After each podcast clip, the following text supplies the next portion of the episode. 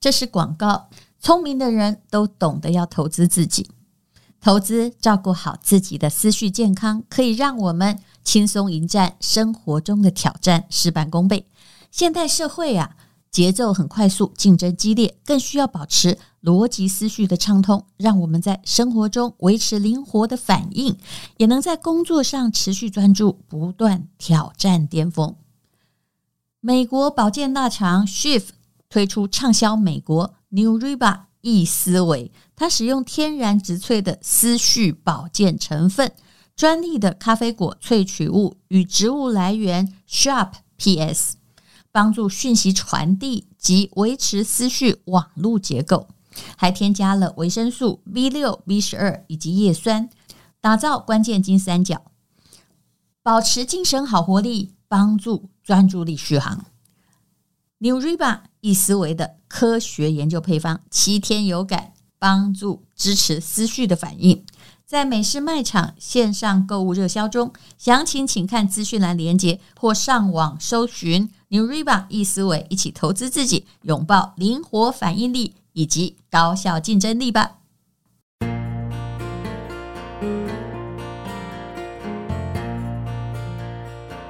今天是美好的一天。欢迎收听人生实用商学院。我今天要讲的题目，大家一定会比较开心。为什么？因为我要讲的就是为什么全球的股市长期都是走多的。其实，股市长期走多，并不是我讲的，看到的一定是一个线图。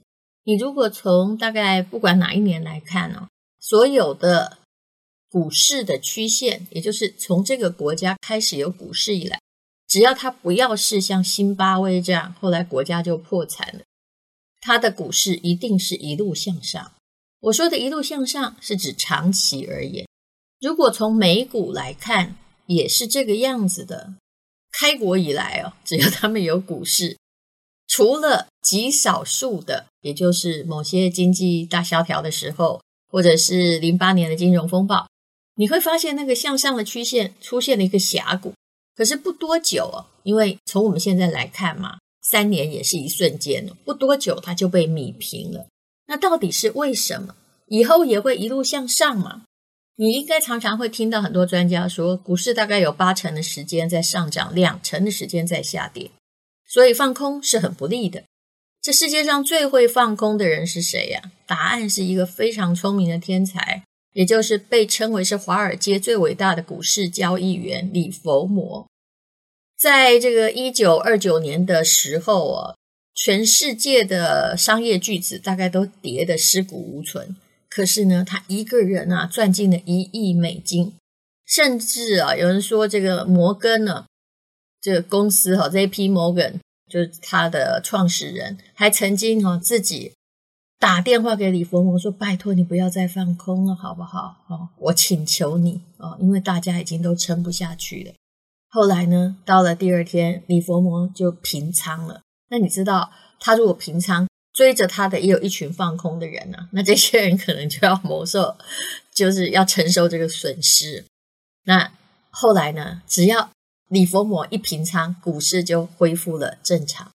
可是，请问李佛摩他人生过得好吗？我们之前应该有说过，他虽然赚了非常多的钱，但他结了三次婚，结三次婚也没关系。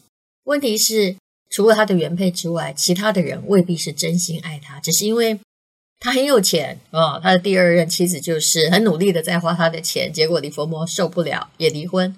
然后呢，他后来发现赚了这么多的财富，他的人生没有目的了，于是他也有酗酒。还有忧郁的倾向，甚至在一次酗酒之后哦，跟他自己的大儿子不知道起了什么样的冲突，于是呢，他竟然对儿子开枪，害他的自己的长子终身残障。而后来呢，这多次破产，多次东山再起，多次破产其实是一个了不起的事情。为什么？因为你要有钱可以破产啊。可是呢，大概是在他六十三岁这一年吧，他就有一天，他就觉得他再也受不了这样活下去了，最后结束了自己的生命。好，这里我一定要按照警语来说，就请你一定要拨打生命线，生命是非常可贵的。为什么一个放空者这么不利呢？他也许会放到一次很厉害的空，也就是抓到那些峡谷。可是啊，问题在于这峡谷出现的几率在历史上的确不多。那为什么股市大部分是上涨？你如果一直不看好它，不加入它，或者在里面呢，就杀进杀出，非常不利呢？因为到目前为止，所有的数据，包括巴菲特的成功，都证明了长期拥有才是有用的。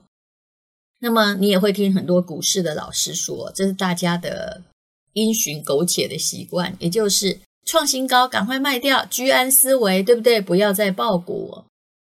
那么。到底哈怎么样才对呢？可是它又是恒久在上涨的。事实上，只要你买的操作的策略正确，我还是认为长期才是一个重要的因素。我们有时候太执着于一个点，比如说看到台股这个万点，你就会觉得说：“哎呦，上一次有没有很久很久以前？哈，从万点不是就整个稀里哗啦掉下来呢？啊，这个至少掉了一半以上。”你心里就会有很严重的锚定效应。事实上呢，破万点也破很久了。你一直在看见数字的人，是因为你不认同股市里面的长期趋势会向上。那你在短期的波段之中冲浪，结果发生的一件事情就是你被收掉的手续费，因为你来往越多次，收得越高。而事实上，有时候你看坏它还涨了。比如说，我看到很多。买台积电的人，他不是曾经到七十六块吗？那么他到了一百二就卖掉，结果他什么时候追回来的？答案是三百块追回来啊、然后可能到四百块卖掉，这样也有赚钱，对不对？假设他操作的还不错的话，不对，那中间呢，这个一百二十块呢到三百块之间你就没有赚到，而通常哦，在台积电而且不能卖的高级主管啊、哦，是挺有钱的，为什么？因为他们有时候股票被锁住也不能卖啊。好，历史上成熟的经济体的股市长期趋势一直是向上，还有向右边走的，像一个楼梯一样。而且这个楼梯到了近年来啊，你会发现它比之前的几十年陡峭很多。从这个全球股市五十年的历史，或美国股市比较久一百年的历史来看呢。甚至哦，你看这个台湾的加权股价报酬指数哦，大概从两千年到现在，其实走势不管经过了多大的风暴，远远的看它，绝对还是一条向上的曲曲折折的线，向下的峡谷是真的不多。大部分时间的确，只要这个国家经济还不错，它就在上涨。可是我们要了解它的原因，原因到底是什么呢？股价长期向上，至少可以归纳为几个原因，至少我们现在可以找到四个。第一个就是通货膨胀。什么叫通货膨胀？相信你已经很有感。你的卤肉饭啊，刚开始我开始有记忆的时候，可能一碗不到五块钱，现在呢，一碗六十块买不到。当然，通膨没有那么好算。不是说按照卤肉饭的倍数来算哦，可是你现在啊，只要想到啊，之前小时候，哎，阿公给你一块钱，你还可以做些什么事，买一些东西。到现在一块钱好像什么都买不到，你应该可以感觉到通膨是很厉害，通膨的厉害超出你的想象。如果把时间放得更久远的话，我之前在读这个福特汽车。那他们刚开始呢，为什么要用规模经济大量生产，而且做了一个大成？因为福特汽车刚开始要卖一千块美金，实在是太贵了。听到这句话，你又觉得怪怪的。一千块美金是什么东西？才三万块，买一辆车太便宜了。可是，在那个时候，只有富豪买得起啊。大家希望的是什么？两百块美金的车子，经过规模的大量生产呢？的这个工业化生产之后，哎，福特真的把汽车降到一辆两百块，不是早期的一千块，大家就买得起了。那么听到了这一千块，跟现在比起来，就算是福特汽车一台呀、啊，恐怕也要一百万吧？啊、哦，那么其实通货膨胀是很可怕的。你只要观察的时间很久，就知道你的购买力在下降哦。它被定义为经济生活中商品和服务的价格上涨，服务就是指你人工的技术之类的。当价格上涨的时候哦，公司一定会随着时间呢产生更高的收入和利润，对不对？那么因为通膨嘛，那公司如果没有产生更高的收入和利润，尤其是上市公司，那它就只有倒掉啊。所以股票的价值在逻辑上是同步增长的。所以股市上涨的部分原因，而且是很大的原因，事实上是通膨。不过到底要多少的通膨才合理啊？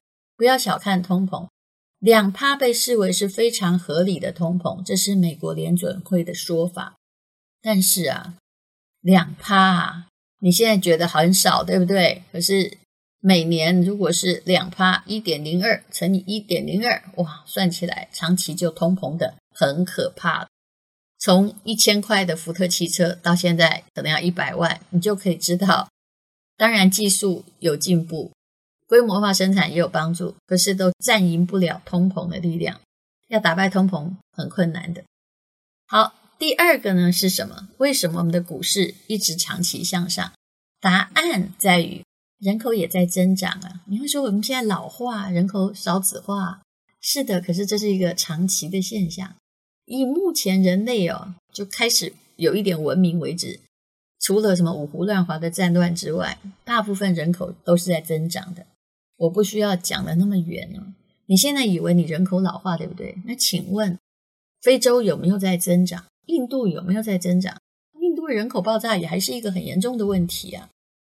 那么目前大概全球有八十亿人，所以有时候你再想一想啊，人多的的确也会赢。所以无论如何，有什么修昔底德陷阱，美国人要打压其他的国家，但是事实上美国的人口就是那两亿多嘛，还好它有不断的新移民涌入，否则一个人口只要它你开始变少。你要当 number one，说实在的，以长久来看不是那么可能。为什么？因为人多一定有天才啊，除非政府不努力。那么在二零一零年，据估计全球人口会到一百一十亿。那么我们不要去想那个严重的人口问题好了，我们来谈经济的问题。人口的增加通常意味着企业的市场也越大越多嘛。你总不会去卖一个小众，能的话。大家都想要卖大众，越来越多人接受它越好。所以呢，如果企业能够成功的变大，这是企业的法则。市场的销售能够越来越多，所以每年都要设什么 KPI 啊？这样子，这个公司就会更有价值。比如说，巴菲特买可口可乐，一个很简单的推理：喝可口可乐的一定是要越来越多，不然干嘛要买？所以呢，大量的人口其实是会让整体经济生产力增长，让它变成更有价值、更大的公司哦。我在这里呢有一个例子，也就是一九二八年美国股市的 S M P 五百哦，就是标普五百，它的指数的每一股收益是一点一美金，然后呢，它付的股息哦，这个指数的股息是每一股零点七八美金。到了二零二一年底啊，它的收益每一股收益是多少钱呢？听着这个变多，你一定很高兴，对不对？因为 S M P 五百，你也可以买这个指数基金，我曾经买过，但是那时候我不懂。我买了赚点钱，我就赶快把它卖掉，入袋为安。我后来发现，我的入袋为安哦，只要买对股票，那么我的入袋就都是错的。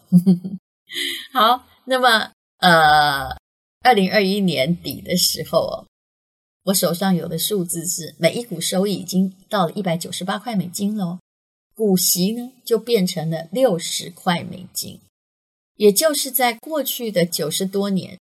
美国的股市收益平均就是以六趴的速度增长，那股息大概发到四趴到五趴之间。你会说为什么都不发给你？这又是另外一个金融的概念。请问他发给你的话，公司是怎么扩大投资啊？这就是因为台积电为什么每次赚那么多也没有要全部把他的呃红利发给你的原因啊，全部发给你的公司，你才要担心它是不是没有未来，也不再扩张了。所以，作为股市的投资人，这表示呢，你可以随着公司的利润从他们的增长中获益，你不一定要领他薪水。如果你是他的投资人，他就会发给你薪水。所以我们刚刚讲了，现在复习一下，为什么股市长期增长？第一个就是通膨，第二个呢，哈，就是呃，这些公司它呢就不断的在成长，企业在成长，随着你的人口成长。原因三呢是人类的技术在变化，智慧也在增长哦。我比较喜欢讲就是智慧与技术齐飞的结果。统计学上来说，人越多，那就会有越多人是天才和发明家。所以你不要小看印度。我发现这些年来，虽然我还是觉得种姓制度在妨害这个社会的集体进步。那还有一些比较传统的观念，还有一些也就是对女性的压抑等等哦。因为女性占一半人口啊，你如果不让她发展，你就有一半的天才被埋没，不是吗？但是他人多呀，人多，人类的智商，不管是原始的野人哦，这是文明教化程度而已，或者是在美国，事实上聪明人的比例是一样的。那么，也就是人口越多。人就会越聪明。只要人类还想要过着美好的生活，他们去发明一些东西。从一七六零年这个工业革命啊一点零以来啊，我们所产生的智慧和技术，事实上呢是一条哦，大概本来是这个千古以来人类的技术线，大概是都平平的、微微的往上哦，好像一个小山坡。可是用长远来看啊，一直从这个啊一七六零年开始哈，然后到这个大概一九零零年，哇，那个技术的成长线呢是疯狂的，就好像旱地拔葱一样。现在已经是工业四点零了，那晶片的发明呢，就是有数以千计的新技术和产品的诞生。你要想想看，以前的人如果看到你在说 iPhone 啊，他如果坐时光隧道来到这里，一定吓得眼睛就掉下来。所有的穿越剧写的就是这件事情：人类在进步。一个普普通通的高中生回到了古代的尼罗河，她也可以变成了充满智慧的女王。这就是我以前看的《尼罗河女儿》的故事。那么，所以呢？股市是这样子的，它会随着你的科技技术而上涨。巴菲特也曾经在二零一六年那年写给股东的信，解释股票会上涨的原因。其实我觉得他真了不起，他还愿意对投资人讲这些很简单的原因。他说呢，呃，当时美国人的平均 GDP 是五万六千多美元。那是他出生那年哦，嗯，就是往前推，巴菲特二零一六年已经八十五岁以上了，是他出生那年一九三零年代数字的六倍，远远超出了我父母和他们同时代人最疯狂的梦想。其实，美国公民本质上并不比一九三零年的美国人更聪明，也没有比一九三零年的美国人更努力，but 他们的工作效率更高，而且产生的产品也更多。那这些强大的趋势会继续下去。好，那原因四我就不讲太多了。股市指数会一直上涨呢？啊，其实呢，是因为啊，一直在股市里面的公司都是在汰弱扶强，自己是在新陈代谢的。如果一个公司不好，它就会。可能下市或者是被取代，那为什么如果你不知道怎么选股，你干脆去买什么？我们不是有五零啊，或者是五六啊、八七八啊，好点点点，我们现在很多了啦。那为什么美国你就买 S M P 五百就好了呢？因为呢，呃，他们是这样算的，因为它有严格的挑选制度，而且是比较机械性的，就不必用人的好恶当标准，所以它比较客观。它的美国公司的市值要差不多要达到一百亿美金以上，它才能加入 S M P 五百。小公司再厉害也不用来哦。而且最近一个季度还有一年的盈利一定要是正的。那么以这个苹果而言呢，其实后来二零一六年巴菲特买苹果，肯定不是因为看好它是一个科技公司，而是他发现苹果已经变成一个消费品公司，而且它的客户的规模还是在扩大了。好，我们就以苹果为例吧。二零一四年呢，它的销售的总额呢，大概是一千八百亿美金左右。你知道苹果的净利润多少？以科技公司算非常多诶，将近四百亿。嗯，也就是看起来呀、啊，已经有着超过二十趴。那么到了二零二一年呢，它的销售呢，其实是二零一四年的两倍以上，就三千八百多亿了。那么公司的净利润也还一起在增长哦，就将近九九百五十亿美金。销售额在短短的几年之间呢，就是七年，已经翻了一倍多，而公司的利润还成长了一点四倍哦。那你为什么一定要参与股市呢？因为你不要只要傻傻买苹果啊，因为。买苹果手机，你是消费者；但是如果你买它的股票，你可能就是投资人。不过我还是建议菜鸟请勿买个股哈。那呃，苹果呢，它这些年来啊，跟股东支付了一千亿以上的美金哦，所以你不要怪它没良心，毛利那么高。在你怪它没良心的时候，其实你应该买苹果股票，表示事实上你对这公司是心悦诚服的，嗯。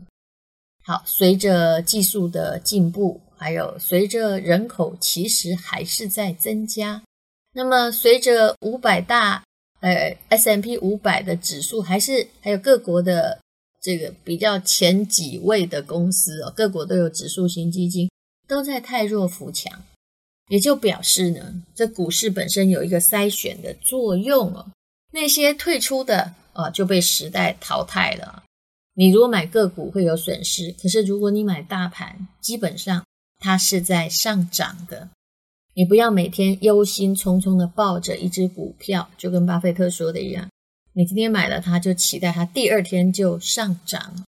所以股市在一个国家经济还算可以的时候，说真的了，不管是升息或者是降息，它还是在涨，长期还是在涨。只有涨多跟涨少的区别，所以不加入股市是一件很可惜的事。至于你说你跌倒过，你害怕，事实上是因为你可能买个股，还有你策略错误，结果你全部归因于是股市让你犯错。无论如何，人只要理性一点，你就会看见一个大趋势。谢谢你收听人生实用商学院。今天是勇敢的一天。没有什么能够将我为难，今天是轻松的一天，